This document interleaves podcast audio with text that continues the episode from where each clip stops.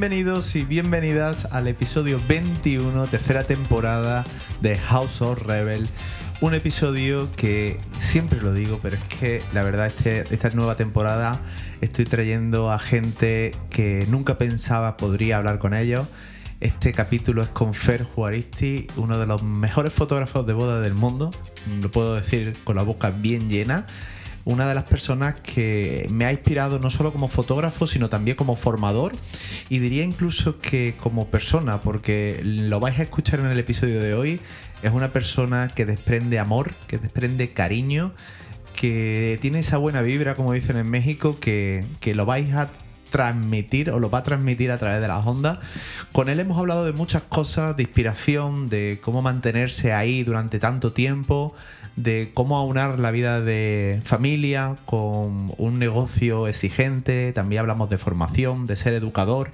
Y al final del podcast vais a ver que nos vamos a un área completamente diferente, podríamos decir que nos vamos al área 51, no voy a hacer spoiler, simplemente os voy a dejar con este episodio que espero que os guste. Y si es así, si realmente os gusta, siempre os pido el mismo favor y no es otro que vayáis a Spotify o a Apple Podcast y sobre todo en Spotify que le deis 5 estrellas porque nos ayuda muchísimo a seguir trayendo invitados de calidad y que bueno, al final pues podéis disfrutar de estas charlas que siempre me decís que os gustan también, si queréis compartirlo en redes sociales, pues ya sabéis que yo siempre lo comparto. Podéis quitarme a mí, arroba Zamora foto, foto en inglés, o arroba process barra baja curso, cualquiera de las dos que etiquetéis, yo siempre os voy a compartir, porque compartir es vivir.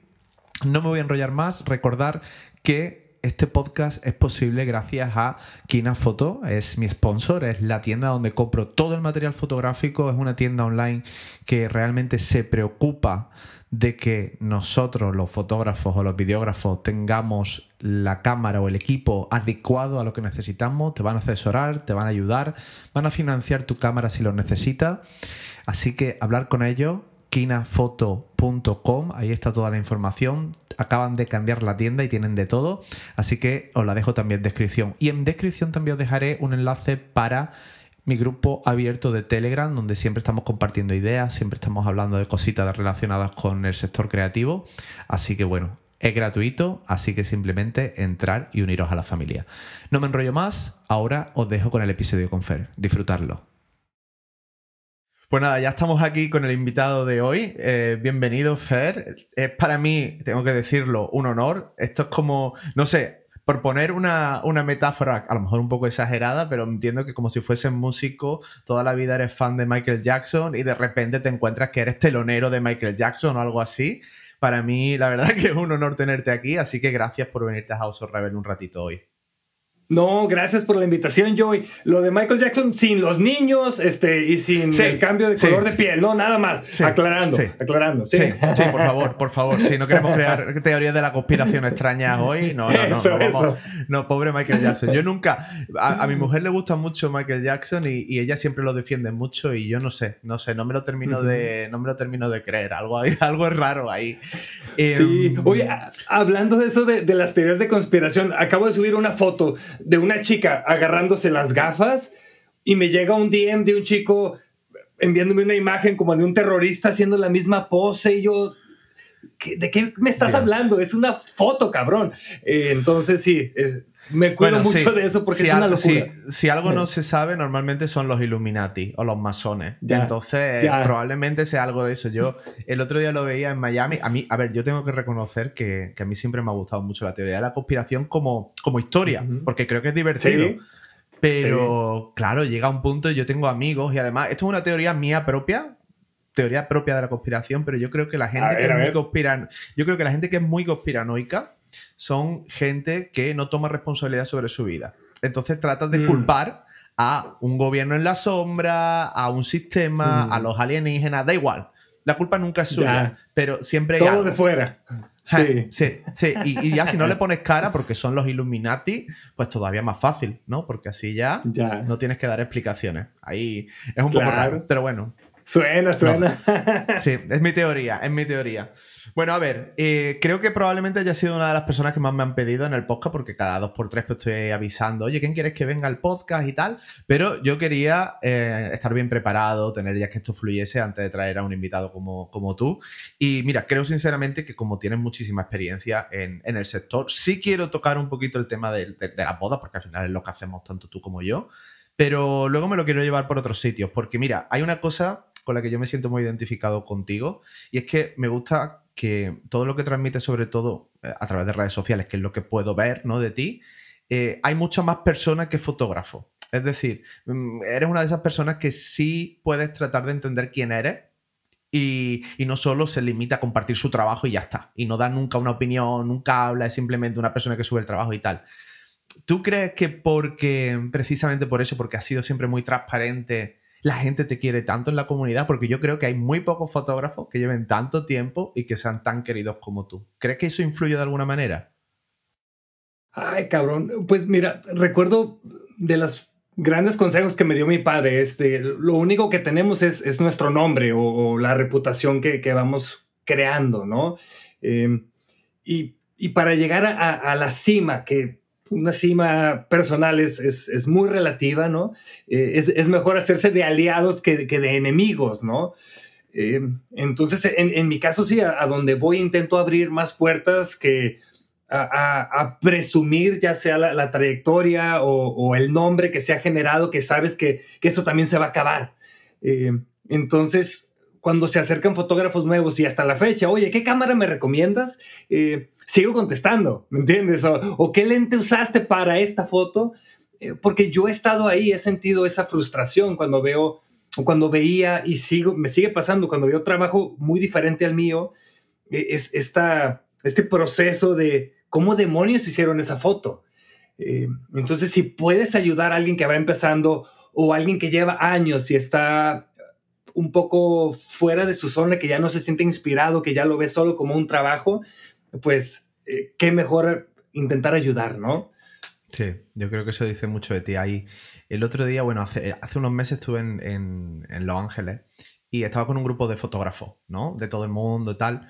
Y, el que lo había organizado me decía, ay, yo, y es que no sé si, si, si tiene realmente, si es bueno o no ser bueno en este negocio, ¿no? ¿no? No sé si es bueno ser bueno, porque pues se daba cuenta de que era una persona, ¿no? Que daba, daba, daba, le daba a la comunidad, a su comunidad, a la gente que le preguntaba y tal. Y luego, pues no sentía que, le volvía mm, de vuelta de alguna manera eh, ese amor, ese cariño, ese respeto. ¿A ti te ha vuelto? ¿Tú, tú sí te notas querido? Es que, digo, a ver, eh, creo que lo, perverso puede ser eso, ¿no? Puede ser, eh, te vas como a la parte religiosa, ¿no? Si actúas bien, te tiene que ir bien. Y, ahí es donde yo, yo no estoy de acuerdo. Tengo un amigo muy religioso que me dice, oye, tú que no eres religioso, ¿por qué demonios obras bien? O sea, estás esperando algo a cambio y yo, y yo no, simplemente porque me gustaría que me trataran como yo te estoy tratando, nada más. la ley de oro, pero ¿no? es para, sí, no es para ganar eh, fanatismo o no, simplemente cabrón, o sea, mi profe de fotografía que siempre me trató muy mal, eh, nunca me dio oportunidad y siempre era como, como si fuera militar, ¿no? Esto. Eh, y a mí no me funcionó, no, no creo que haya sido una, buena metodología de enseñanza. Entonces yo, yo creo que dando amor eh, uno se, hace un poquito más, no sé, accesible y estás más dispuesto. O sea, cuando te hacen una crítica de portafolio, si te atacan a palos, tengo amigos que oye, no vuelven a tocar la cámara en, días, ¿no? Eh, yo prefiero de, oye, hay estas alternativas, ¿no? Como la metodología más, no sé, eh, el padre cariñoso en vez del padre regañón. Sí, sí. No, yo también. O sea, yo creo que la gente no aprende demasiado bien cuando, cuando la aplasta realmente y, y al final, pues, yo, tú también eres eres educador, tienes una comunidad muy grande, creo que sobre todo en Patreon, si no me equivoco, es donde es más grande, y al final es una responsabilidad, pero mira, me ha gustado mucho lo que dices, ¿no? Que al final es que, oye, cuando yo he querido ayuda o cuando yo estaba en el pasado, yo he estado en esa situación también. Y yo recuerdo que cuando yo comencé, había muy poquita gente, ahora ya ha cambiado, porque ahora hay muchísimos formadores, como tú, hay muchísimos formadores y ya, o sea, quizás el problema sea que hay demasiada oferta y no sabes a quién escuchar, pero oferta hay. Pero yo recuerdo que cuando empecé costaba mucho costaba mucho de que alguien te dijera alguien, algo tan sencillo como, oye, ¿dónde montas tu web? Algo tan sencillo como eso, yo me acuerdo de, indagando, preguntando y, es bueno. Hay un, hay un libro que siempre recomiendo, porque hoy vamos a hablar bastante de libros, porque sé que te gusta, lo tienes ahí atrás, pero hay un libro que se llama Give and Take y habla precisamente, ¿no? De cómo, no sé si lo has leído, pero habla precisamente de cómo esa gente que realmente está dispuesta a dar, como categoriza a la gente en tres tipos, ¿no? Están los givers, que son esas personas que dan, independientemente de que luego le muelan a palos, por así decirlo. Y están los matches, ¿no? Que serían un poco, oye, yo te doy, pero sabiendo que el día de mañana a lo mejor tú me ayudas a mí también. Y luego ya están los takers, ¿no? Que son esas personas que simplemente succionan, succionan y ya. Y al final hablaban de que realmente esa gente que, que incluso en grandes empresas, oye, oye, Fer, te traigo un café, oye, te puedo ayudar, que veo que estás liado. Gente que desinteresadamente, a la larga, sin querer, la, vida le iba mejor. O sea, incluso conseguían como puestos mucho más altos. Entonces tiene sentido que, que se dé, que se dé, por el motivo que sea, pero que se dé. Tiene mucho más sentido. Sí, y, creo que sí es muy fácil eh, ponerte a la defensiva, ¿no? Este, porque como que a lo largo de, la historia te, enseñan eso, ¿no? Eh, recuerdo mucho el, este, el, Gary Vee, ¿no? Que él critica mucho a Steve Jobs porque dice, él, creó este molde del genio hijo de puta, ¿no? O sea, puede ser un gran, pero tratar mal a las personas. Y entonces muchos dijeron, yo me voy por ese camino, así tengo que ser. Eh, como que sí vale la pena hacer una pausa y ver qué ejemplos, eh, personas que aspiramos y solamente agarrarles lo, bueno y, no todo el paquete, ¿no? No todo el paquete. No hay nadie tan perfecto tampoco. Es decir, yo creo que al final no hay nadie que podamos idolatrar a ese punto de que todo lo hace bien. ¿Tú tienes alguna persona o algún creador? O sea, ¿quién te inspira a ti como persona? ¿Tienes alguna persona que te sirva de guía o que tú digas, mira, me encanta la manera que tiene de, comportarse, de relacionarse? ¿Tienes alguien? La, verdad, soy, mucho, soy mucho de moditas. Eh, no sé, del primer libro que, recuerdo que me, movió mucho es de, se llama Los Cuatro Acuerdos de, de, Miguel Ruiz, eh, que es un chico que estudió filosofía eh, tolteca, ¿no? Y, ese, libro me, me, dije, ah, cabrón, o sea, puede ser adulto inocente, ¿no? Por, así decirlo, ¿no? Intentar no ver la maldad o no pensar, ¿no? E, e, ese libro a mí me movió mucho y, y luego hubo otro cabrón que tiene un libro que se me olvidó el nombre del chico, pero se llama eh, Todo lo que piensa, piensa lo opuesto. Y, son como muchos ejemplos de, marketing, de ideas, de cómo gente rompió muchos récords cuando se salieron un poquito de, lo imposible, ¿no? Eh, es, es, como el antecesor de Roba como un artista. Son libros muy similares, eh, a Paul Arden o Paul Arden se llama este chico, que fue el director creativo, ¿no? Este, y, y sí, yo, yo, mis, mi escuela es más de libros porque sí, gracias a Dios tuve una, una educación, pero ya sabes que los profesores muchas veces te dan, te limitan eh, el conocimiento, sí, y pues benditos libros que sí, ahí siempre está mucha, mucha información. Eh, pero sí, para mí esos dos me abrieron un poquito el camino. Eh, y últimamente sí he estado un poco más callado en redes. Por lo mismo, lo, que dices, hay demasiados mensajes eh, que sí te pueden generar mucha ansiedad y empezar a dudar de tu propia metodología.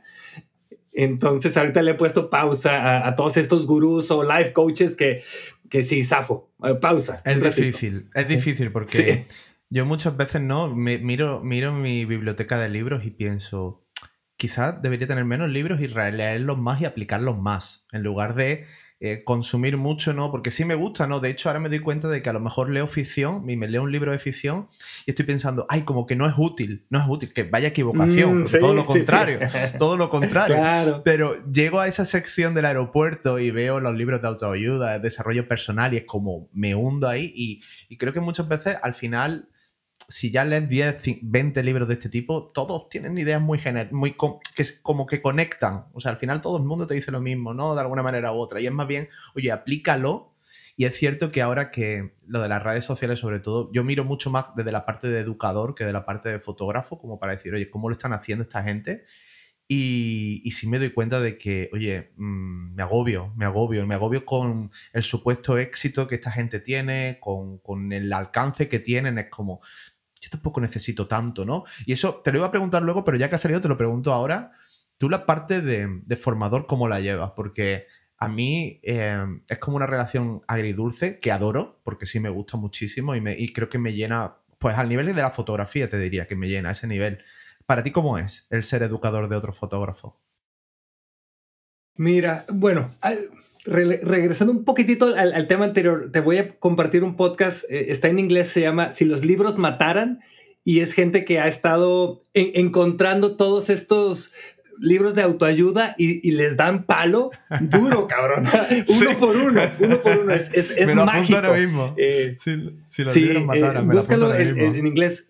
Es que okay. no me acuerdo, se llama If Books Kill or If Books Could, could Kill. Eh, okay. Pero es, es, buenísimo. Ahorita te comparto el enlace.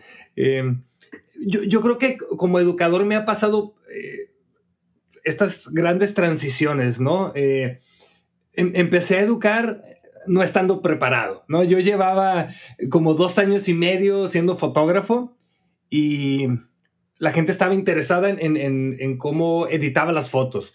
Entonces mi primer curso de postproducción fue eh, comprar otros cursos de postproducción eh, y mexicanizarlos, ¿no? Así, claro. tal cual. Eh, o sea, un plagio duro y directo, ¿no? Este, y Luego en la parte de la fotografía, pues ya sabes, cuando eres el, el nuevo que tiene algo diferente al resto, es, estás enseñando eso, lo, lo, que te hace diferente o excepcional o lo que te hace brillar. Eh, es esta partecita, pero es un, pues es un 1% de todo el proceso, ¿no?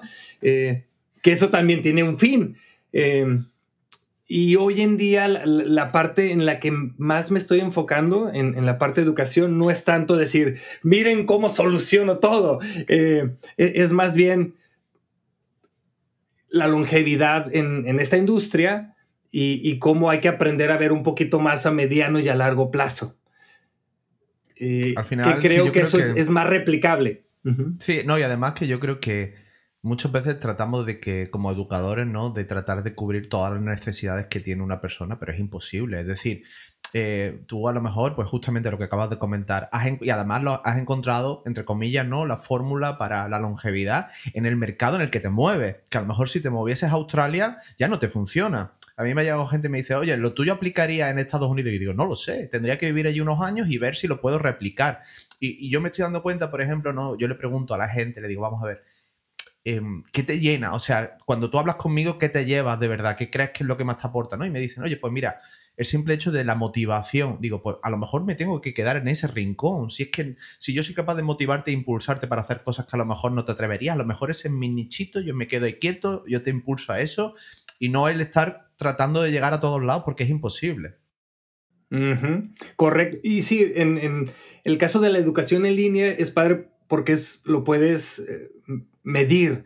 Eh, a veces comparto bodas completas y que es una producción que se tarda, no sé, mes y medio en sacar el producto final. Y en otras ocasiones hago reflexiones en audio, eh, que me tardo tres minutos en hacerlas. Y la audiencia prefiere esas a, la megaproducción. Eh, entonces sí, cre creo que sí, lo que hoy en día, 2024, la gente de mi comunidad lo que prefiere es eso, es decir, somos de los mismos, tal vez estás más adelante porque empezaste antes que yo o tuviste más cojones o más huevos en cierta etapa de tu carrera, eh, pero es, es, alcanzable, ¿no? Entonces, verlo eso, no, no, sentirte como un alienígena que nadie puede hacer lo tuyo, eh, sino desmenuzarlo y desmitificar tus procesos, ¿no? Sí, o sea, ver que, que somos personas normales, que no hemos descubierto la fórmula de la Coca-Cola, básicamente, simplemente, pues, oye, hemos dado con una tecla de muchas que se puede dar. Yo, de hecho, siempre es como, como una, entre comillas, una losa, ¿no? Que, que, me pongo a veces y es pensar, oye, ¿de quién es realmente la responsabilidad de que, por ejemplo, una formación o un curso o un Patreon eh, sirva? ¿Es totalmente nuestra o es también de la persona que está al otro lado? ¿no? Y es un debate como que tengo muchas veces con educadores en plan, oye, yo puedo darte todas las herramientas que tengo, todo lo que sé, y quizás no te funcione. Ahí o sea, como es una relación, una carretera que tiene dos caminos, ¿no? Creo que también el estudiante o el alumno en ese caso tiene que tener esa ganas, no, ya no solo ganas, sino esa confianza en ti, de que, de, que, de que tú realmente le estás dando lo mejor que puedes y que, oye, que confíe en ti, ¿no? A veces no es fácil. Claro. Y, que busque la contraparte también. Si tú le dijiste, si tú le diste una fórmula, que busque a alguien que, esté en desacuerdo contigo y también intente esa otra fórmula. Eh, que, no sea como, un legado, como un grabado. Es que Joey lo dijo y es la verdad absoluta, sino a ver, ¿quién es la persona que es lo opuesto a Joey y también le funciona esa fórmula? Ahí es donde, esa magia y entrar en conflicto constante, creo que como creadores es, es elemental. Sí, yo creo que ahí es donde entra en juego el ego, ¿no? El, no tener ese ego de pensar que ni siquiera ni nosotros sabemos todo y, que a veces yo esto lo he visto, ¿no? Y esto no sé si te pasa a ti en la comunidad, sobre todo latinoamericana, pero yo sí lo he notado en España también y no lo he notado, por ejemplo, en la, en la comunidad a veces norteamericana, cuando he ido allí a dar algún taller o tal. Em, y es que, claro, todos somos muy responsables de nuestro éxito pero no somos responsables de nuestros fracasos.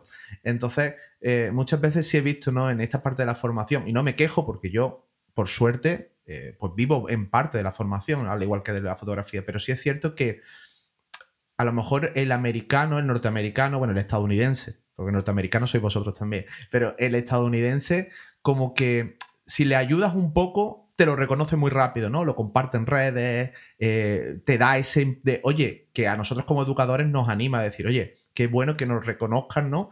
¿Tú a, a, tu comunidad le pasa lo mismo? O sea, es normal que de repente digan, oye, he conseguido cerrar una boda maravillosa gracias a este curso de Fer Juaristi, o no te pasa tanto.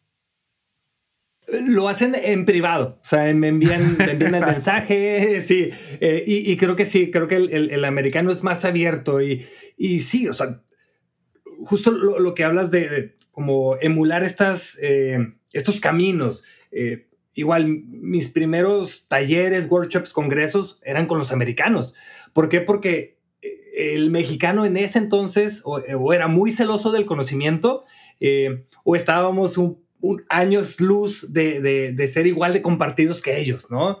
Este, veía a dos titanes que se iban de segunda cámara eh, nada más por el hecho de compartir una boda, no, no por decir cuánto me vas a pagar, ¿no? Eh, y, eso poco a poco lo empezamos a, emular acá, pero es difícil, ¿no? Eh, creo que acá, no sé si en España igual, pero en México es mucho de estamos sobreviviendo en vez de, de disfrutar y de vivir, ¿no? Entonces, si es, ¿qué me das a cambio? Y es algo cansado, ¿no? Sí, yo creo que durante mucho tiempo, a mí me pasó cuando por primera vez fui a México a, dar un taller que yo no sabía nada. Me acuerdo que además fui a Matamoros, que digo, ¿qué hago aquí en Matamoros? Porque no conocía nada. Y, yo recuerdo que sin ser nadie, porque en aquella época pues no tenía nada realmente, y automáticamente el mexicano me miraba como, oye, con cierta admiración. Y yo pensaba, me está pasando igual que les debe de pasar a los americanos, que simplemente por el hecho de ser americanos nosotros los idolatramos y pensamos que son maravillosos y luego, bueno, pues son igual que nosotros. Y es verdad que han abierto, obviamente, el aspecto cultural que ellos han abierto en el mundo de las bodas pues ha sido gigante, pero no quiere decir que nosotros quizá tengamos los latinos en ese aspecto como un complejo de inferioridad de, no creernos que somos tan buenos como, como ellos a lo mejor, ¿no? Sí, sí, nos, minimizamos este, en, automático, ¿no? Y aparte de, mis deportes favoritos es, el, aprender y, el, ver qué tenemos en común la gente que se ha salido un poco de, la norma, ¿no? Eh, y, en fotografía de bodas es, es, es evidente, Joey, eso de el fotógrafo que se va a otro país eh, a aprender, eh, tropicaliza la información, hace una comunidad y empieza a sobresalir. Eh, y, creemos que hay polvos mágicos y todo, y no es cierto, es simplemente eso, es salirte de, tu pensamiento local eh, o, limitante a, dejarte sorprender por lo que hay allá afuera, ¿no? Y poco a poco hacerlo a tu manera. Eh, pero a veces creemos que hay otras cosas y no, es, esa fórmula es muy básica y, y, me encanta recordarle a la gente que todos lo podemos hacer, simple, hay, que ser vulnerables y hay que abrirse a ese, a ese nuevo conocimiento, a esas nuevas reglas, ¿no? hay que tomar acción también, ¿no? Hay que hacer, yo siempre hablo mucho del miedo, luego vamos a hablar un poquito del miedo, porque es un tema que me interesa mucho, como que me parece muy, como que refleja mucho de la gente, eh, eh, sus miedos y, los miedos que he superado también. Yo recuerdo que, que hasta, cuando, desde que yo empecé hasta 2018, yo estaba trabajando con un compañero y en 2018 pues ya nos separamos porque cada uno que tenía su identidad y queríamos pues hacer nuestros propios proyectos. Pero yo me acuerdo que me sentí como muy asustado, en plan, yo no valgo, todo el negocio estaba basado en él, ¿no? Yo pensaba, y recuerdo que yo lo único que, ahí sí tuve esa visión de decir, yo me voy a ir a Estados Unidos a un workshop que había en Nuevo México y me voy solo, sin conocer a nadie y, a ver qué me llevo, ¿no? A ver cómo esta gente hace negocio. Y sinceramente creo que fue una de las mejores decisiones de mi vida porque yo vine con la mente de decir, no, no, no, perdona, aquí se pueden hacer las cosas de muchas maneras y confiar realmente en que se puede hacer así, ya está. Eso, Para es eso.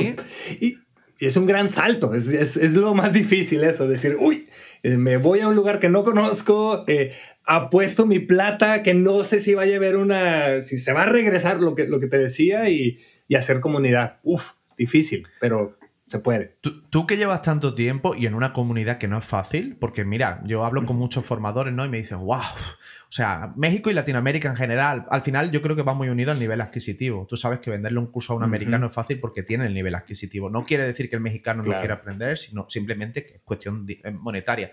Pero es una, es una comunidad difícil en ese aspecto. ¿Tú em, cómo lo has hecho? O sea, ¿cuál crees que ha sido, ya no solo como educador, sino también como fotógrafo, cuál crees que ha sido como la clave de decir, oye, es que llevo ya, ¿cuántos son? ¿17 años? Más o menos, sí. O sea, ¿cómo, llevas 17 años estando ahí arriba? Tienes esos números en redes sociales que, bueno, al final todos sabemos que los números no son todo, pero sí son, O, sea, una señal de que algo has hecho bien al final. ¿Cómo? ¿Qué, qué, hiciste tú bien eh, y qué sigues haciendo bien, tú crees? Ya, ay, cabrón, pues... le, he dicho que sí a pesar del miedo, ¿no? Eh, ese es uno de, los factores que sí me ha, ayudado mucho. Em, pero también, eh, no porque rompes el miedo una vez, quiere decir que ya, ya sabes y ya lo dominas, ¿no? Sí, eh, ya llevaba tiempo sin hacer talleres presenciales de nuevo y este año los, los retomé otra vez pero sí me, me, llegó todavía otra vez esta, esta oleada de dudas de si tu estilo todavía eh, es vigente, eh, si la gente todavía tiene interés por aprender la forma en la que tú solucionas las cosas, ¿no? O sea, eso, uff, eh, no se va, no se va. Y, y, yo creo que por la edad, yo este año ya tengo que 44 años, también entran miedos, entran miedos de nuevo, o sea, ya eres de los viejos, ya, ya no tienes eh, ya no te puedes relacionar también con tus parejas, ¿no? Em, empiezan todas estas cositas y estas grandes dudas, ¿no? Em, y en la parte de bodas, lo que a mí me ayudó eh, ha sido a, seguir abriendo mercados, en el sentido que yo vivo en una ciudad grande, somos creo que 5 millones de habitantes en, Monterrey, e, e, identificar que el estilo de foto que yo intenté hacer em, no era el mercado correcto, eh, entonces, abrirme al mercado de boda destino en México, ¿no? Em, esa fue de las grandes dudas y decir, a ver, eh, la barrera del inglés, voy a cobrar en dólares, eh, la gente va a confiar en un puto mexicano en vez de viajar al fotógrafo extranjero, ¿no? Todas estas dudas, ¿no? Y, aceptar que tu talento es solamente la posibilidad de tocar la puerta que, necesitas estas alianzas con, con wedding planners, con, con videógrafos, con, con, toda esta industria de la fotografía, de la, esta industria de bodas, no de la fotografía de bodas. Y creemos que muchas veces la fotografía de bodas lo es todo. Y pues no es así. Em, y cosas más básicas como, pues, entregar a tiempo, nunca esconderte en tu correo. Eh, ni, en tu WhatsApp, o siempre contestar, aunque la hayas cagado, eh, dar la cara, porque es tu marca, ¿no? A, final de cuentas, eso, eso es lo que ha ayudado que, que siga siendo vigente, ¿no? Tú, yo al final siempre digo, ¿no? El hecho de que nos dirijamos a ese mercado, a lo mejor eh, más de fuera, muchas veces que te, te descontextualiza, porque es raro. Es raro porque muchas veces, claro, ves a, ves a toda la gente de tu sector y dices, oye, ¿realmente yo estoy acertando yéndome al mercado? Fíjate que yo pensaba una cosa muy divertida antes de la pandemia y yo pensaba, tengo el negocio más resiliente del mundo. Porque claro, yo pensaba, si a, la economía española le va mal, pues yo siempre tengo al gringo, tengo al inglés, tengo al alemán. Y justo pasó algo que, impedía que llegaran clientes a donde yo podía hacer. O sea, todo lo que, esa fortaleza que yo pensaba que tenía era una debilidad en ese momento.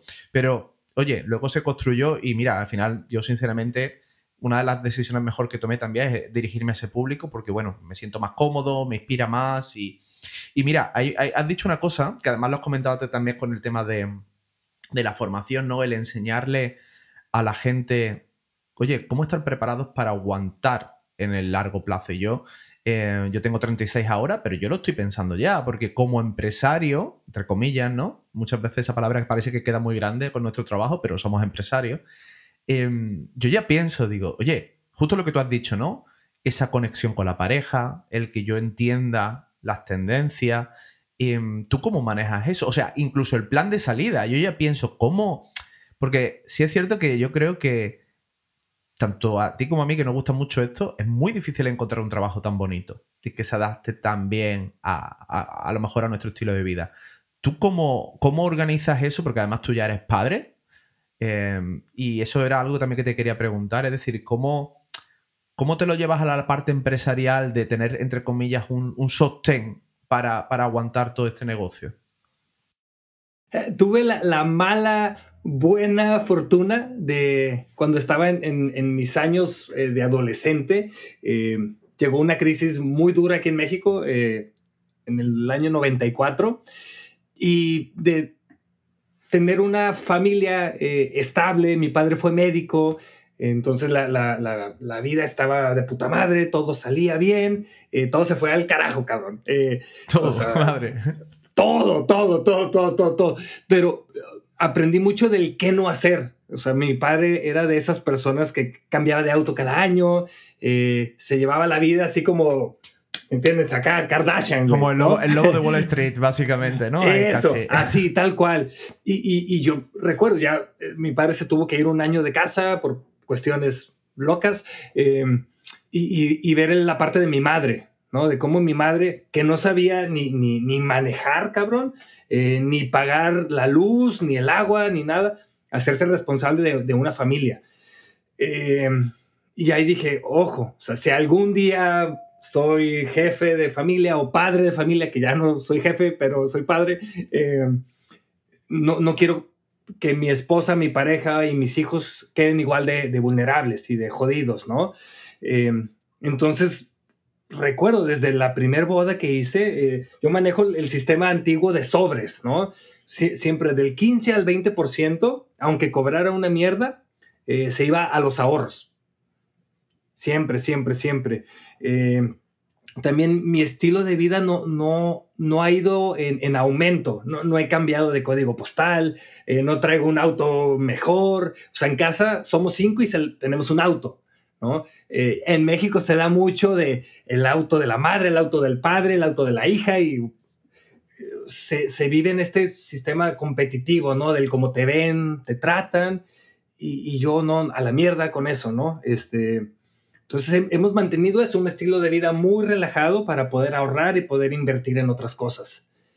Y, lamentablemente sí veo, no sé si sea el caso de España, pero en México, eh, los fotógrafos de los 40 para adelante sí veo que a la fecha muchos viven al, mes, Joy. Claro, eso es terrible. O sea, si no hacen una sesión, no, sale para pagar la luz, cabrón. Eh, o el agua, o la escuela, y ahí es donde, uy, ok, me doy cuenta que se han tomado decisiones correctas a lo largo de la carrera. Claro, ¿no? Porque además si estás con esa, con esa presión detrás, eh, la mayoría de las decisiones que vas a tomar las vas a tomar mal, probablemente, porque no son fruto de una reflexión, sino que son fruto de la desesperación de, de tal. Además, lo dices tú, ¿no?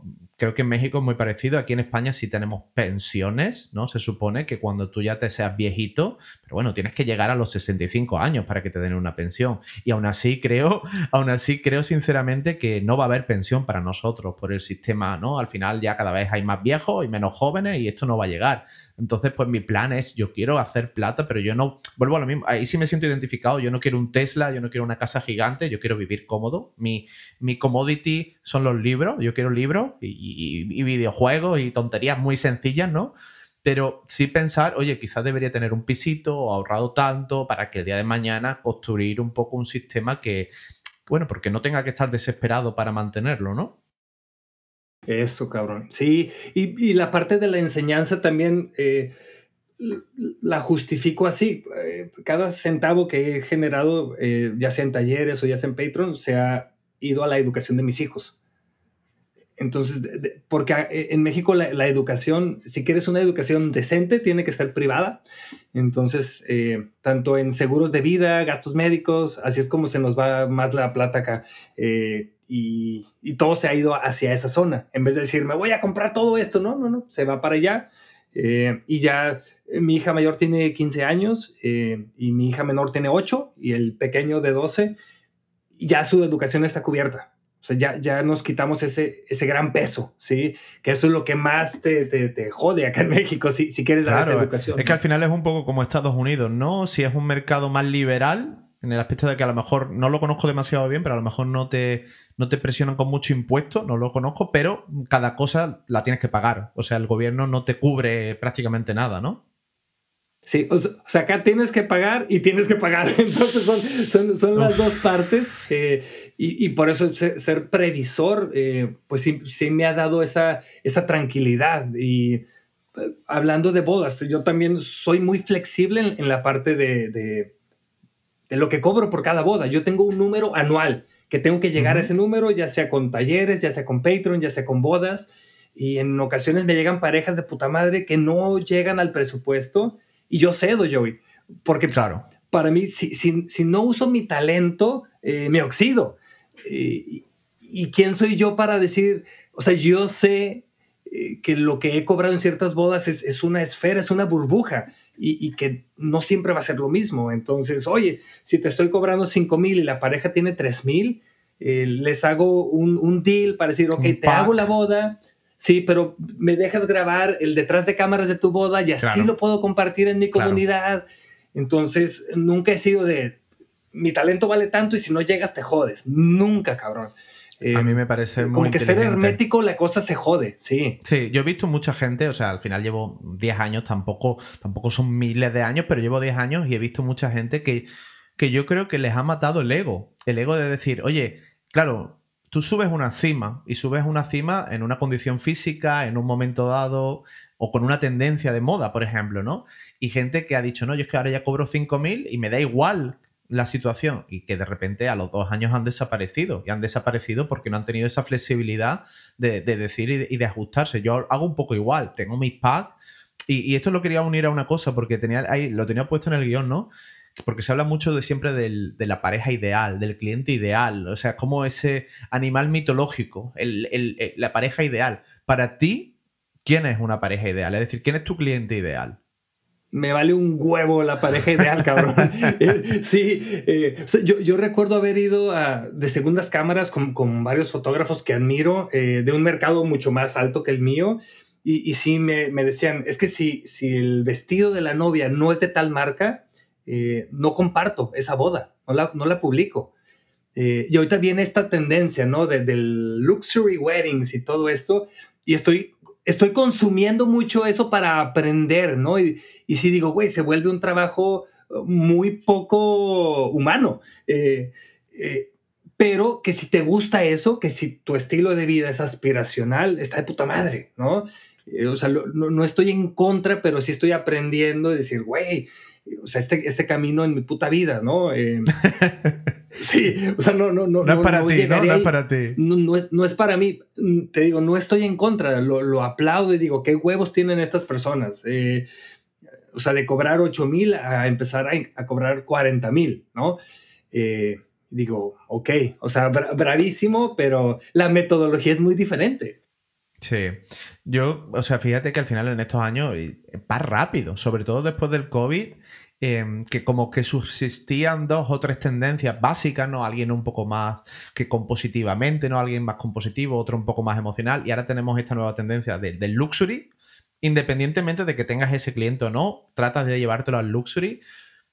Ya me lo has contestado un poco, pero tú cómo estás gestionando, o sea, ¿cómo gestionas? Porque claro, durante 17 años de carrera pasan muchos trenes a los que tienes que decidir, ¿me subo o no me subo, o me mantengo ya aquí firme y teniendo en cuenta de que eso puede condicionar tu negocio. Yo, por ejemplo, te digo mi ejemplo, eh, durante este año y medio último sí estaba pensando como me tengo que subir, me tengo que subir, tengo que hacer fotos en blanco y negro y champán y tal, y las he hecho, ¿eh? Las he hecho. Pero justo ahora estoy como en ese punto de decir, párate, no para, para, para porque no eres tú. No eres tú y no te estás sintiendo del todo cómodo. Aunque quizás a nivel económico, pues no sé si será una buena o una mala decisión, ya lo veremos, ¿no? Pero tú cómo gestionas eh, las tendencias y el mantenerte con ese rumbo de decir, oye, yo soy Fer esto es lo que amo hacer y, si te gusta bien y si no también. Claro, sí, ese, ese grado de, flexibilidad es, es, complejo, ¿no? Porque, no sé, los primeros que serán yo recuerdo que me tardé unos tres años en, llegar a, como a un ojo o tener una ligera idea qué tipo de imagen era la que aspiraba a seguir haciendo evento tras evento. Y, ya que llegas a eso y, la gente te empieza a identificar por cierto tipo de foto, eh, tal vez tú ya le diste otro giro a la, tuerca, ¿no? Ya, ya no estás haciendo exactamente eso. Em, creo que hay que tener como intermediarios y en mi caso muchas veces son los coordinadores eh, de, bodas, ¿no? Eh, justo la boda que acabo de hacer ahorita, te digo, yo hago bodas de todas, o sea, eh, hindús, judías, en, hoteles, todo incluido, que, para mucha gente puede decir, uy, esto no, eh, y para mucha gente es lo que quieren llegar a ser. Eh, bodas muy íntimas, bodas de 400 personas. nunca he puesto, yo solo soy el fotógrafo de este tipo de eventos. como yo lo veo es el, el potencial o el talento que tengo dentro, ¿quién lo quiere? Como, no sé, ubico el director de fotografía, eh, el Roger, Dickens, ¿no? Eh, que muchas veces como fotógrafos podemos decir, wow, el trabajo de Roger Dickens, y ves eh, sus entrevistas y dice, yo lo que quiero es ser lo más invisible posible, adaptar mi talento a la visión del director, y en nuestro caso es adaptar mi talento a la visión de la pareja y, que los fotógrafos vean cuál es tu estilo es muy diferente a que el cliente real eh, vea cuál es tu talento, ¿no? Eh, a mí las parejas reales me dicen, o es que tus fotos no se ven tan posadas, por eso te contratamos. Y como fotógrafos sabemos que es una joda componer eh, y hacer que se vea natural, ¿no? claro. Pero pues es, es, es un hack ahí, cada quien ve las cosas diferentes. Claro, sí, al final. yo le digo que sí a todo. La visión que nosotros tenemos de nuestra propia fotografía muchas veces no es ni siquiera la que el cliente ve. O sea, nosotros estamos pensando en, una, en un sitio y el cliente no, nos contrata por otra cosa completamente diferente. O sea, al final es así normalmente. Y, y, esto siempre me lleva a mí a una reflexión interesante que durante mucho tiempo, no sé si ya, bueno, al final está unido un poco también al tema de las tendencias. Y es, nosotros trabajamos, sobre todo cuando estamos hablando de alguien como tú, que, tiene un seguimiento, que sabe que sube una foto y, hay muchos ojos mirando, diciendo, sobre todo de fotógrafos también, o diciendo, wow, a ver qué sube Fer, a ver que si mantiene el nivel. Tú cuando disparas, disparas para ti, disparas para la pareja o disparas para tu audiencia. Sí, es que no, no te puedes tomar tan en serio. Si, si, si, te pones, si te tomas tan en serio, eh, vas, a, vas a generar estas cadenas imaginarias y estás jodido. Eh, entonces, en, mi caso ha sido burlarme de quién he sido. ¿Me entiendes? De Fer es el que hacía solo esto, Fer es el que hacía solo aquello. Y decir, joder, eso fue. Este, si, sigamos viendo cómo, cómo te puedes seguir sorprendiendo. ¿Sí? Eh, no a la audiencia eh, y estar muy atento a, lo que es importante para las parejas. Eh, esta última boda que hice, te digo, a los chicos les valía un huevo las fotos posadas, ¿no? Eh, y, no sé si te ha tocado que, muchas veces tu portafolio o tus redes sociales son más fotos posadas que momentos. Ahí, sí, eso, eh, y ahí te jodes, o sea, ahí es bueno a capturar momentos, venga, vamos a, crear o a intentar hacer retratos en, momentos, también, también se vale, ¿no? es, muy divertido y en, y en mi caso, uno de mis mayores defectos es que no le dedico tanto tiempo a mis parejas. Eh, me refiero a, tenemos el Zoom para conocernos y nos vemos el día de la boda.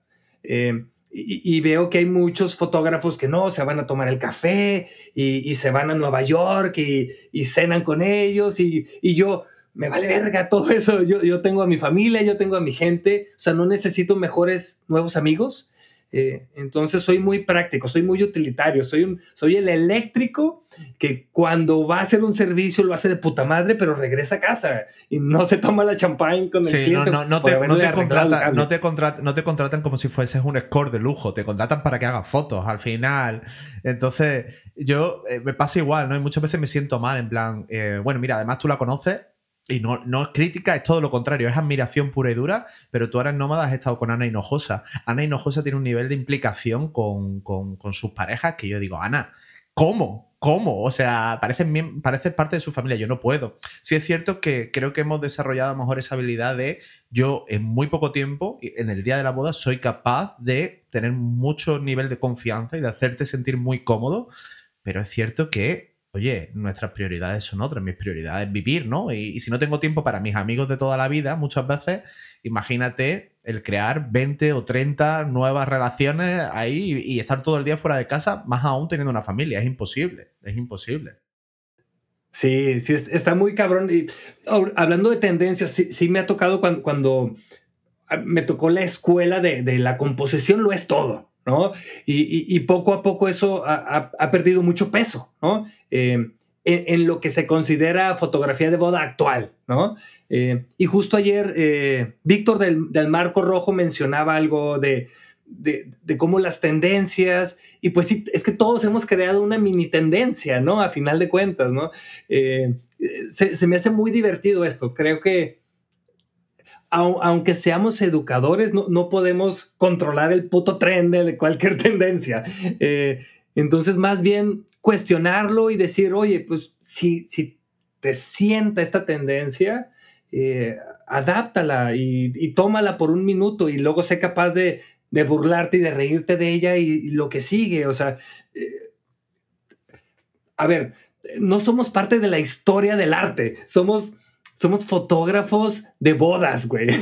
Eh, y muchas veces sí siento que, queremos poder eh, poner esto como en un arriba, lo más arriba del mundo, después de Dalí, después de Van Gogh, eh, allá arriba estamos. Y, creo que no es cierto y, eso nos puede limitar mucho, ¿no?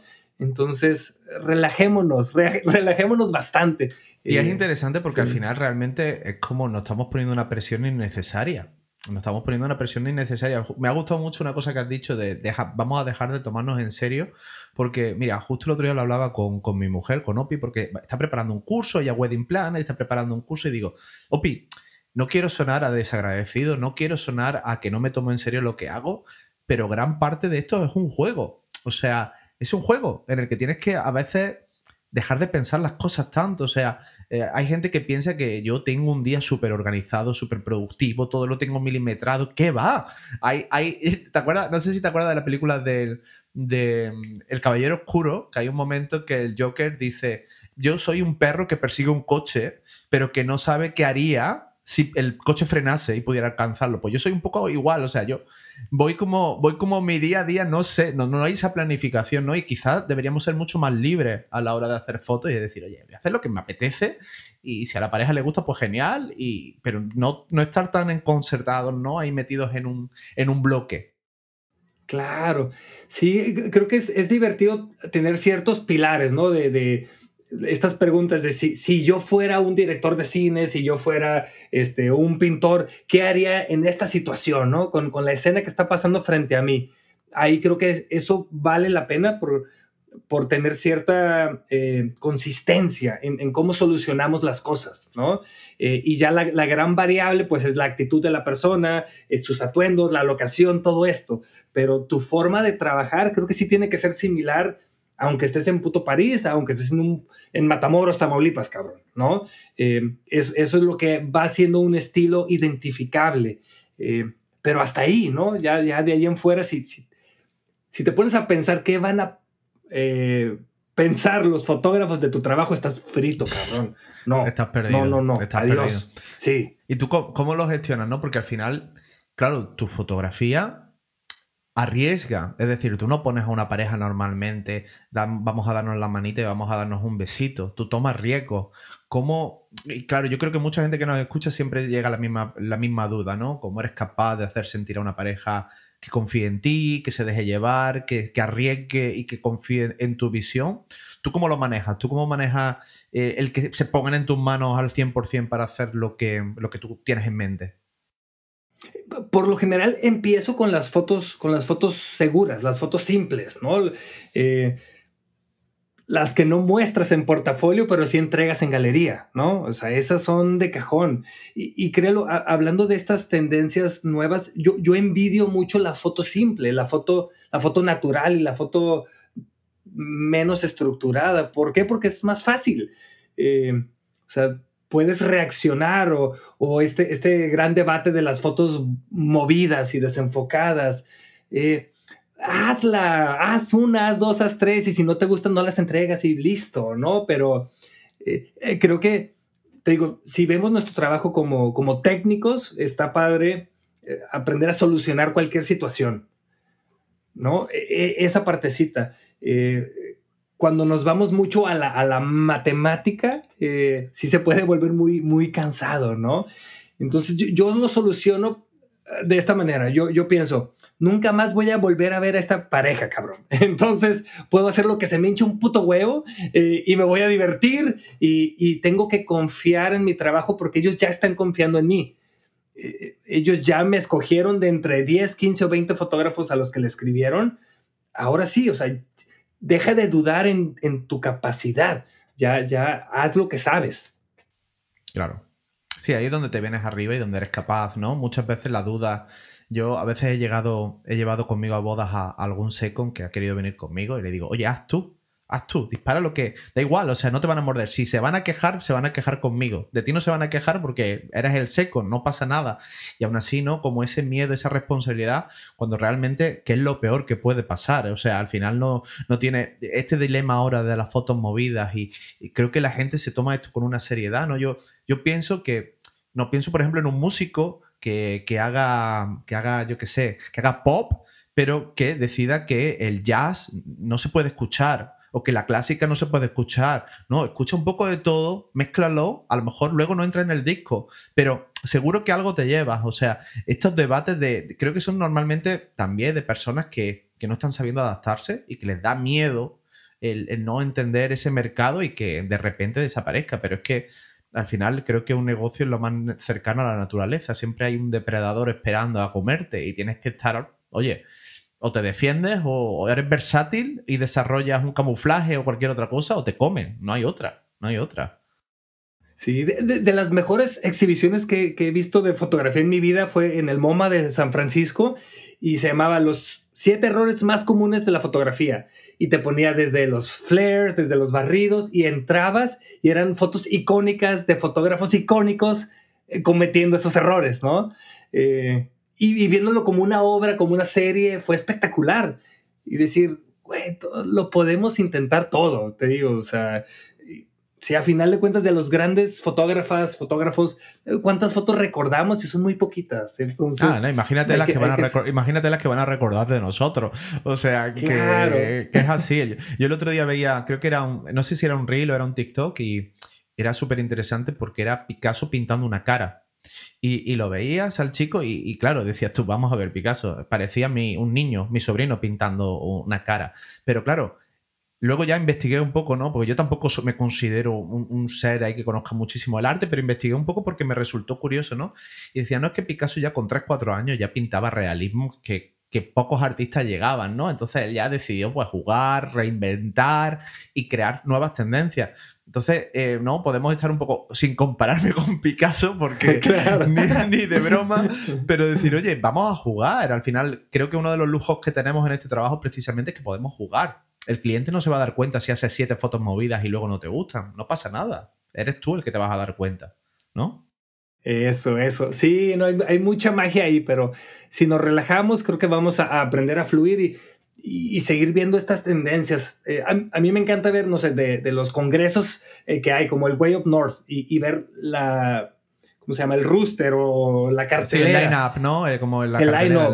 Line y ves a unos hijos de la chinga que, que, yo ni conocía y los acabo de ver a un yankee y dije, ¿qué es esto? Y todo como con ojo de pescado, güey. Eh, un fish eye así, y fotos increíbles. Y yo, ¿quién es este cabrón que no conocía, no? Eh, me encanta que me vuelen la cabeza. Sí, es increíble. Yo me acuerdo del año pasado en Boda F en Barcelona y yo ahí, porque yo hablé, ¿no? Y yo, bueno, con este complejo de inferioridad que tenemos todos cuando nos subimos allí y viene más gente. Y tuve luego la oportunidad en la cena de, de comer con John Dolan, que yo no conocía quién era con total ignorancia. Y de repente se me sienta allí un señor mayor cete, muy simpático, y digo, ¿este quién es? Claro, y me veo su obra y digo, bueno, vale, o sea, ya está, ya está. O sea, em, otro nivel, ¿no? Le viene de hacer la boda en la Casa Blanca y no es porque se la haga a la sobrina o a la, a la nieta de Biden, me da igual, es por atreverse hace 30 años a hacer eso que nosotros estamos ahora debatiendo, que sí es muy arriesgado. Este chico, este hombre ya lo hacía hace 30 años y se lo hacía a grandes personalidades, ¿no? Es como, ¿por qué nosotros que no somos nadie, que tampoco tenemos a nadie juzgando, ¿no? Realmente más allá de nuestro cliente, ¿por qué nosotros no lo hacemos, no? Deberíamos probar. y su libro es increíble, ¿eh? te lo recomiendo mucho. se lo he dicho, me lo, voy, a dar un taller, voy a dar un taller con él este año en, Escocia y ya le he dicho que, me quiero que me lo firme, porque lo quiero, lo quiero ah, Sí, sí, sí, lo tengo ya pensado. Oye, y, y, una cosa que me gusta de ti es que eres mucho más persona que fotógrafo, me interesa más eso. Y, mira, yo uno, de los miedos que siempre he tenido es que como soy un tío que sí es verdad que pues siempre estoy haciendo cosas, me gusta, me gusta estar activo, em, pero yo quiero ya, ya estoy en ese momento, ¿no? Que me planteo, oye, yo quiero tener ya una familia, creo que es el momento, ¿no? Ya quiero ampliar la familia y tal. Y a ti te veo, ¿no? Como, oye, una persona muy exitosa, pero con una familia también. ¿Cómo ha sido para ti? Y además, creo que he visto algunas veces algunos directos donde hablas un poco de tu rutina diaria. A mí eso me interesa muchísimo porque es como, es como ver la casa de una persona, ¿no? Creo que te dice mucho de esa persona, pues la rutina también te dice mucho de esa persona. ¿Tú cómo has conseguido aunar el ser un padre de familia y ser también un referente fotográfico y tal? ¿Cómo, cómo lo gestionas para no volverte loco? Ya, no, de que te vuelve loco, te vuelve loco, cabrón. Eso no, no tiene escapatoria. Eh, pero sí, eh, como que ver dónde depositas la mayor cantidad de tiempo, ahí es donde está tu amor, ¿no? Eh, en, mi caso, me levanto muy temprano eh, para, una, cuidar tanto mi salud mental como mi salud física primero. Y, mis días es trabajo hasta la una de la tarde. De la una de la tarde en adelante ya es tiempo con familia. Sí, ya es este, y desayunamos, comemos, cenamos juntos a sabiendas que el fin de semana tengo que, tengo que partir, ¿no? Tienes que salir. Eh, y también, sí, y tu pareja siempre te va a poner ese, ese, ese límite, ¿no? En, mi caso, el año que más trabajé eh, fue 41 bodas, eh, hice como 22, 23 talleres. ¿Por qué? Porque estábamos haciendo nuestra casa. fue una puta locura. Sí, sí. sí, no era el momento. Entonces fue de que este es el año y de ahí en adelante ver. Y si mi pareja me dijo, oye, tantos, tantos viajes al año y no más, cabrón, para llevar una vida decente y tranquila y así, ¿no? Y creo que en, tu caso también la, magia de que a tu pareja le guste tanto lo que hace, eh, no nos necesitan tanto, entonces hay, hay, mucha libertad para que los dos juguemos. Eh, si uno tiene un trabajo de oficina y el otro es un alma libre, puede haber problemas, ¿no? Y en el caso de mi mujer, ella le encanta su trabajo, es entrenadora personal y eh, cuando me voy ni me extraña, ¿no? no Entonces, ah, no, sí, esa es mucha, mucha de la magia. Pero sí, mi, mi día a día es eso, este, ejercicio físico, levantarme temprano, eh, dormir temprano. Eh, me estoy haciendo mucho de, de, la inteligencia artificial para el, retoque de las fotografías también. Yo no tengo a un retocador, solo tengo a una contadora que ella sí la necesito sí o sí. Eh, todo lo demás, manejo de redes, este, edición, lo hago por mi cuenta. Lo haces todo tú, lo haces todo tú, ¿no? Sí. Siempre me ha dado miedo el, crecer la marca. Eh, hace unos años hice una submarca eh, cuando llegaban demasiados leads. Entonces, lo que les ofrecía a ellos era el 80% para ellos, el 20% para mantener la marca y listo. nunca fue ser como macabro ni tratarlos mal, ni mucho menos, ¿no? Eh, se duró es, ser muy buen, es ser muy buen jefe, ¿eh? Es ser muy buen jefe esa proporción de. Pues trabajaba con amigos, era eso. Sí, que, que, ellos ganaran más y yo generar este ingresito y eso también se iba a la educación. Te digo, siempre pensando en, en esa parte, ¿no? ¿Qué es lo que te quita el sueño y, y atacar esas partes primero? Claro, claro. Ok, o sea que lo tienes todo bastante tranquilo ahora. Tienes tu límite, es decir, no coges todo, eh, todo el trabajo que te llega, sino que ya tienes un límite y dices, oye, hasta aquí. Sí, eh, no sé, eh, bueno, en años pandémicos, el primer año hice nueve bodas nada más, el segundo año hice once bodas, ya el año pasado cerré con 25, ah, no, el año antepasado, perdón, el año pasado con 21 y este hasta ahorita van 12 contratadas. Eh, el Yankee siempre contrata con pocos meses de anticipación, entonces ahí se van a ir llenando esos huecos. a mí me pasa un poco igual, que siempre me da también un poco el estrés. Este estrés, mira que lo tengo medido, que sé que a partir de ahora es cuando comienzo a cerrar bodas buenas para este año. Y aún así siempre me agobio, es como, ay, ¿qué va a pasar? Pero oye, no, es que normalmente el cliente que a mí me llega bueno tiene la plata, tiene el dinero para contratarte rápido y, y para planear la boda rápido y no tiene, no tiene ese estrés.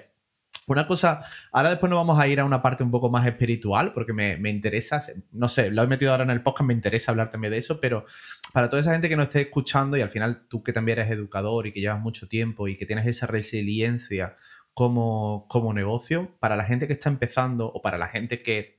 Yo creo que hay mucha gente, al menos a mí me llega así, que después de la pandemia eh, no está encontrando su lugar, le está notando como que le está costando arrancar ¿Qué consejo le darías? O sea, sé que es muy difícil, sé que no hay un consejo, sé que son mil millones de cosas que tienes que hacer al mismo tiempo y, un factor de suerte, pero a ti qué te ha funcionado, más allá de obviamente tu trabajo, ¿qué crees que es ese factor, ese, ingrediente que ayuda a la gente a, cerrar su temporada? Eh, en, mi caso es no, quedarme eh, con mis pensamientos. Casi siempre eh, mi primer instinto es, negativo y, viene acompañado de mucho miedo. Em, también como fotógrafo de bodas destino pasas mucho tiempo solo, cabrón. Eh, entonces ahí te puede jugar el, bien y el mal, todo esto. Eh, eh, en mi caso, es acompañarme. los últimos tres años siempre me he llevado segunda cámara, cosa que antes no lo hacía.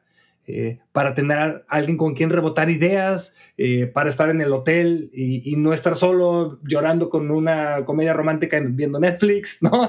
Eh, para, para siempre interesarte por alguien más, no, no vivir dentro de tu cabeza, que eso a mí me estaba, me estaba afectando. Entonces, si, si tu agenda no está llena, mi recomendación sería eso, que, que, que te autoinvites de segunda cámara con tus amigos ¿Por qué? Porque si, estás dentro del radar de todos, eh, cuando yo ya esté ocupado, ¿a quién, ¿a quién voy a recomendar? Pues a la persona que, de la que me esté recordando, de la que me ha ayudado, de la que me ha sacado de algún apuro. Entonces, no te aísles, eh, levanta la mano, no te canses de levantar la mano para que esté la gente pensando en ti y te invite siempre a proyectos.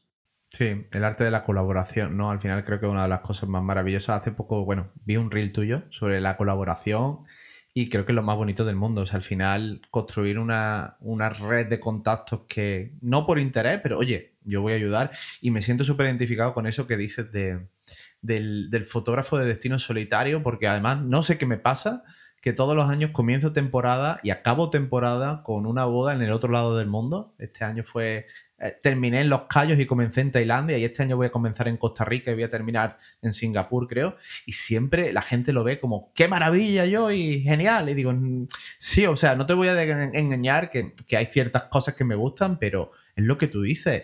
Yo últimamente, fíjate, solo teniendo perro, ¿vale? Porque no tengo niños todavía, pero me venía este sentimiento de que, de que mi avión se iba a caer o de que yo ya no iba a volver a casa. Era una cosa extraña, era como, me voy y ya no vuelvo. Y estoy, y, siempre, siempre pensaba, ¿no? Cuando yo estaba esas 12, 13, 15 horas de vuelo, digo, es que ahora mismo no soy, no soy nada, ¿no? Estoy ahí flotando y ni estoy en mi casa, ni estoy con un cliente, estoy en la nada. O sea, no es tan fácil el trabajo de fotógrafo de destino como la gente piensa, ¿no?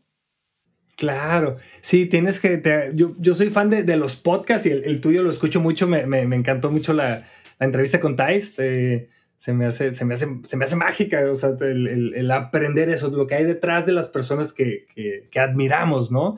Eh, y, y sí, sí veo ese común que cuando le dices a alguien, oye, el, sobre todo con fotógrafos, te recomiendo tal libro. No, es que no leo, mi capacidad de, atención es pésima. yo, pues es que si no empiezas, pues no, no la vas a desarrollar, ¿no? O enfócate en audiolibros, si, si, si los libros físicos, yo también, yo leo lento, yo leo muy lento, pero en un vuelo largo, pues es, te ayuda, te ayuda a leer lento también.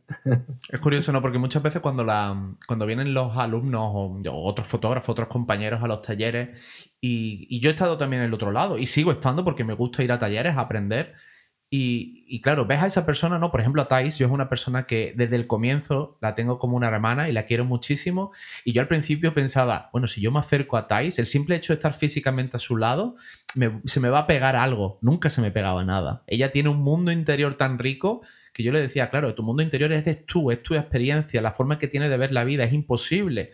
Y, pero si hay cosas, ¿no? que nosotros podemos construir. Al final, la visión que tú tienes creativa y, o la que yo puedo tener en gran parte viene de la inspiración de cine, de la inspiración de libros, de tener ese mundo. Y hay mucha gente que no entiende que la fotografía es mucho más que salir ahí fuera con una cámara, que además construyas ese mundo interior más fácil de que tengas herramientas no para, para construir. Sí, sí, yo también le, acredito mucho digo, la, valentía de ponerte en, un lugar que sabes que va a ser incómodo, ¿no? Eso, eso es un hecho. Y luego el ser una persona eh, transparente. Eh, y, de ahí darle seguimiento a todas esas relaciones, eh, pues sí, hace que la energía, aunque no quieras, se vaya regresando, ¿no? Ahorita lo, vi también en pandemia con muchos eh, compañeros que fueron como muy estrictos con su contrato, ¿no? Es que en mi contrato decía esto y te jodiste, cliente, este, adiós, ¿no?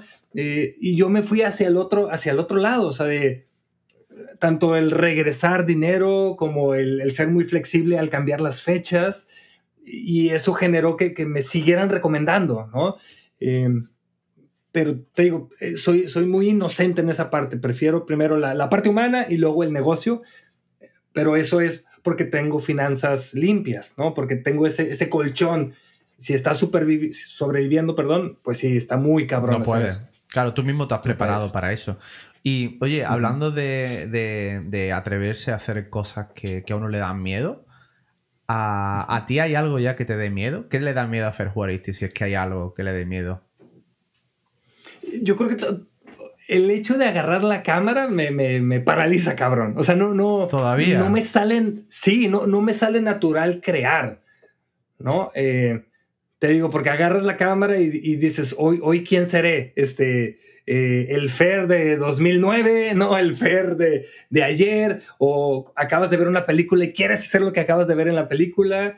Eh, y luego llegas y el cliente, no sé, tiene una resaca que te cagas, este, y, pues ya todo se trunca, ¿no?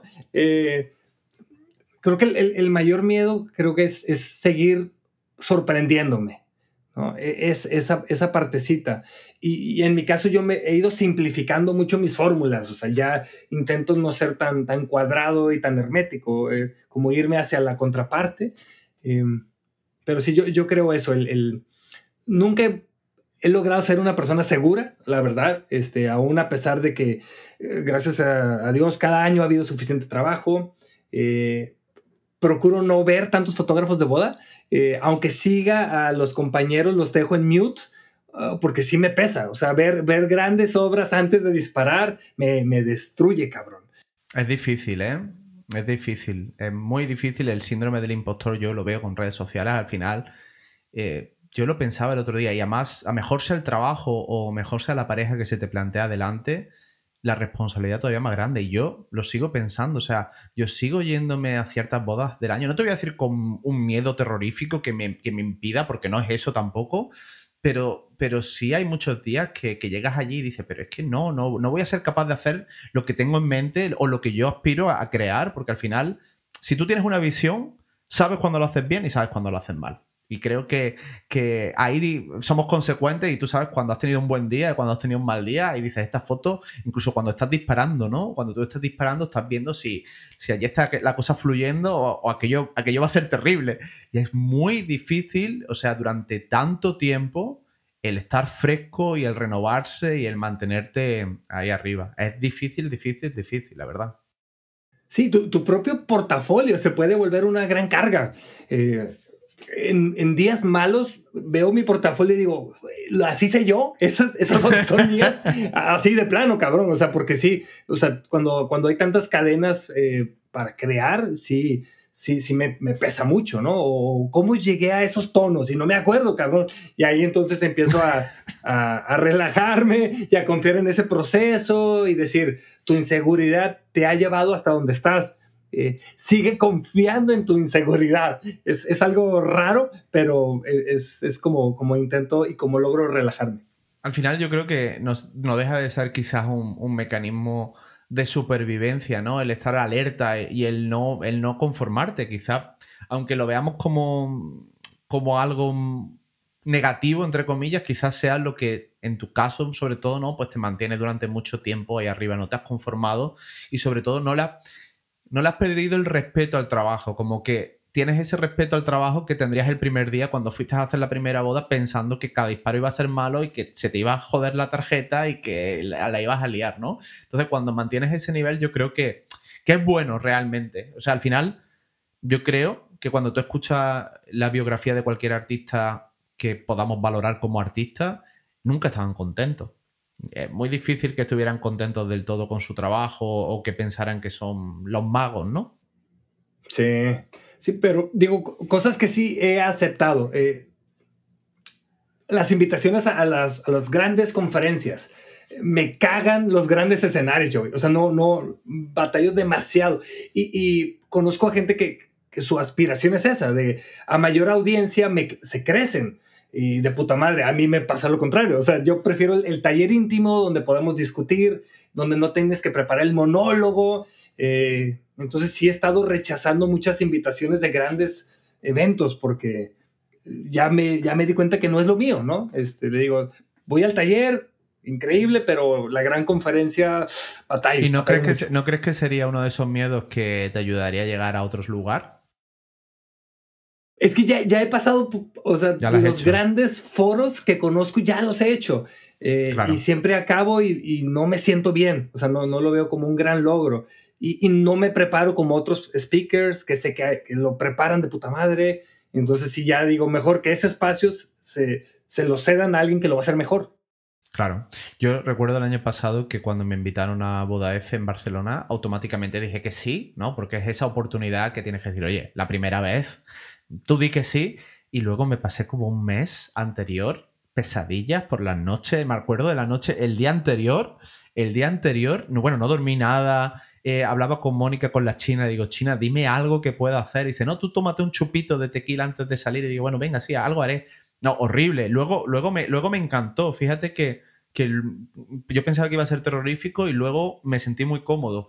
Pero qué miedo, Qué miedo hablar en público y, sobre todo a un público que sabes que no todo el mundo ha venido por ti, sino que ha venido a lo mejor a escuchar a otro y tú tienes que decirle algo medianamente interesante. Vaya miedo, la verdad. Sí, sí. Es que están estas ligas, ¿no? Está la liga, eh, sí, la liga de, los conferencistas y luego la liga de, la gente que, lo publican más en, en, blogs de novias, ¿no? Y luego, pues la liga del fotógrafo que ni redes sociales necesita para que lo contraten. Eh, y en estos eventos e, es una mezcla de todas esas ligas que, pues sí, sí, es un poquito terrorífico. Sí, hay muchas formas al final, ¿no? De, entre comillas, ser exitoso en este trabajo. Es lo que tú dices. Estoy seguro que habrá por ahí fotógrafos que ni siquiera conocemos, que facturarán muchísimo dinero y que harán un trabajo increíble y ni siquiera lo escuchan, ¿no? Pero al final, eh, claro, el éxito es muy subjetivo. Para ti, Fer, eh, ese éxito, ¿no? Del que se habla tanto, o sea, exitoso como fotógrafo, eh, ¿Para ti qué es ser exitoso? De una manera simple es encontrar suficientes parejas cada año eh, que te den libertad para crear, ¿no? Este, digo, la, parte monetaria sé que se puede ajustar siempre. Em, tener capacidad de, irme al cine un martes a las 2 de la tarde eh, y sin culpa también para mí esa es una definición de, éxito. Eh, y sí, ver crecer a los míos, cabrón. Eh, porque sé que eso también tiene un fin. Así como una carrera, también eh, la vida de padre pues tiene, tiene, un fin, que los dejas de disfrutar. Entonces sí, es eso, es, tener control sobre, sobre mi tiempo. Pues mira, hablando del tiempo y hablando de tu familia, hay una pregunta que hago normalmente. Bueno, no la hago normalmente, pero la hago. O sea, no sé por qué, quizás porque he leído muchos libros de ciencia ficción, también me gustan mucho las películas apocalípticas. Siempre pienso en el fin del mundo, ¿no? Tampoco, no, no, no siempre como algo terrorífico, sino, bueno, pues ya, se acabó, ¿no? Y te voy a poner en una situación, porque esto lo voy a hacer a partir de ahora en el podcast. Te voy a poner en la situación de que, no sé si has visto eh, Don't Look Up, la película de DiCaprio, donde. sí, bueno, pues vamos a imaginar algo parecido. Viene y se va y no pasa nada, ya asumimos que, nos vamos a la chingada, ¿no? Se acabó. Entonces, tú que con ese conocimiento que has adquirido y con esa experiencia vital que tienes hasta ahora, em, vamos a imaginar que tú, tú eres el único que te vas. Tú decides hacer la de Armageddon, tú vas a ser Brooke Willis, pero sabes que tienes que dejar atrás la familia. La familia se queda atrás, pero se salvan. ¿Tú qué conocimiento o qué, le comunicarías a tu familia y sobre todo a tu hijo después de la vida que llevas vivida? ¿Qué sería ese aprendizaje que le dirías, oye, quédate con esto? Mm. Ay, cabrón. Eh, bueno, es que hay una frase de, un comediante que ha llevado una vida trágica y me gusta mucho su, filosofía porque eh, él, dice como la vida es aleatoria, cabrón. O sea, no, te cuestiones de más eh, cada decisión y cada acción que te pasa. Eh, como que eso te da, te da mucha, mucha libertad. Eh, porque si no estás culpando y estás diciendo, oye, es que como moví esta taza de café, la pinche mariposa en el Medio Oriente generó un tornado. O sea, eso te vuelve loco, cabrón, ¿no? Entonces, el, aceptar que no tienes el control de tantas cosas, creo que en mi caso me genera mucha paz y enfócate en las cosas que dependen de ti. ¿no? Eh, yo intento no seguir eh, canales de noticias porque sí es, una, es una bomba, ¿no? Se, se, llena tu cabeza de neblina, ¿no? Sí, entonces eso, hazte responsable de, tus acciones y, y, lo que sí tienes control siempre es ser eh, una persona, una buena persona, desde con el mesero de la boda hasta con tu pareja y con tu mascota, cabrón, ¿no? Y si la cagas, ten los huevos de pedir perdón, sí. Que es lo más difícil, ¿no? Es difícil, difícil pedir perdón. Me gusta. Me gusta porque el concepto, el concepto de, tomar responsabilidad creo que le puede cambiar la vida a una persona. El, no pensar que, el mundo o que otra gente está en contra de ellos, sino que probablemente tú eres tu peor enemigo normalmente. Sobre todo cuando no quieres tomar. Pues oye, si eres vago, no vas a generar cosas normalmente. O si la has cagado y no le estás poniendo el cariño, pues oye, no te va a salir bien. Vale, vamos a ir terminando porque te prometí una hora y ya vamos por una hora y cuarto. Y ahora te voy a poner, em, te, voy a, te voy a hacer una pregunta súper rara, ¿vale? Y luego ya preguntas rápidas que ha hecho la gente. Preguntas rápidas que ha hecho la gente. Vale, te voy a poner en otra situación porque no sé si tú crees o no en los extraterrestres, no lo sé. Pero te voy a poner en la situación de que tú estás ahí tranquilo en tu casa, no hay nadie en casa y de repente baja un ser de otro planeta. Y tú no tienes miedo, Tú no tienes miedo de ningún tipo. Ese ser te da tranquilidad, te da paz. Pero te dice, Fer, te voy a dar una opción. Esa opción es que te vengas conmigo a conocer el universo y lo que te prometo a cambio es que te voy a dar todo el conocimiento que tú quieras. Es decir, cualquier pregunta que tú puedas hacerte, eh, te la voy a contestar. Única condición, no puedes volver. ¿Te irías o no te irías? No, cabrón. No. Eh, me, me, encanta eh, mi ignorancia. Eh, o sea, sí, o sea, creo que eso es la, eso es la chispa. Este, es como igual cuando quieres algo tanto, muchas veces la, gran magia es antes de obtenerlo o el esfuerzo y el sacrificio que, o, la, el pensamiento de ya casi, ya casi, ya casi es, es más emocionante que el hecho de ya tenerlo en, tus manos, cabrón, ¿no? Esa, esa añoranza, tanto en algo físico como en algo personal, eh, me gusta y disfruto más esa, esa sensación. Ese desconocimiento. Vale, te la vuelvo a reformular. Le puedes hacer una pregunta. Yo no te la voy a contestar yo porque hasta, hasta el día de hoy no soy todavía un extraterrestre. ¿Qué pregunta que no tenga respuesta le harías a ese ser? Anda, cabrón. Ok, ok. Hmm. Nos vale la lotería, ¿eh?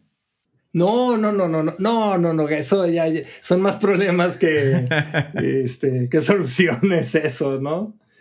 Eh, yo creo que sería algo, algo tan simple, cabrón, del cómo te sientes hoy, ¿no? Así, o sea, no, no, no, no tanto que resuélvame, resuélveme una duda universal, sino cómo estás, cabrón, ¿no? Así, este, creo que esa pregunta tiene, tiene más, más peso que, que las dudas existenciales. Existenciales. Qué bueno. Oye, y sería interesante la respuesta probablemente, ¿eh? Sería muy interesante. Vale, pues Estamos, estamos casi terminados. Te voy a soltar. He seleccionado algunas de las preguntas que la gente ha hecho en Instagram, más algunas mías, son como 7 u 8, pero estas ya son rápidas. Y luego ya te despido para no quitarte más tiempo, ¿vale? la primera. A ver, ¿cuál es la boda que recuerdas con más alegría o que mejores recuerdos te trae? Er, er, una boda que hice en Nueva Zelanda ¿Por qué? Porque me llegó de una manera súper random. Ya sabes que, todos queremos recibir estos correos eh, que la gente está hablando maravilla de tu trabajo y que eres el mejor del puto mundo. Y este correo fue de, hola, eh, ¿tienes esta fecha disponible? Así, ¿me entiendes? Eh, que casi casi le escribí un bot, ¿no? y, yo, sí, ¿cómo estás, Mary? Este, la tengo disponible, este, es, es, ahí te va la información. Y luego ya me dice, perdón, estaba en el trabajo eh, y ahí te va. Y me empezó a describir todo. Muchas veces juzgamos a las personas eh, eh, al, primer instante, ¿no? Y, para mí esa boda fue, fue mágica. La pude hacer al lado de Daniel Aguilar, me acompañó a esa boda y la pasamos, la pasamos de huevos. Fue en 2010, o sea, hace ya muchos años. Y, fue esta boda que dije, wow, sí, eh, gracias universo por, por darme esta, oportunidad y empecé a, tomar mucha confianza. Qué bueno. Y segunda pregunta, que está relacionada un poco también con la alegría, la felicidad. ¿Cuál fue el momento de tu vida que sí recuerdes más alegría? O uno de los momentos más alegres. Ay, cabrón. Este. Uf.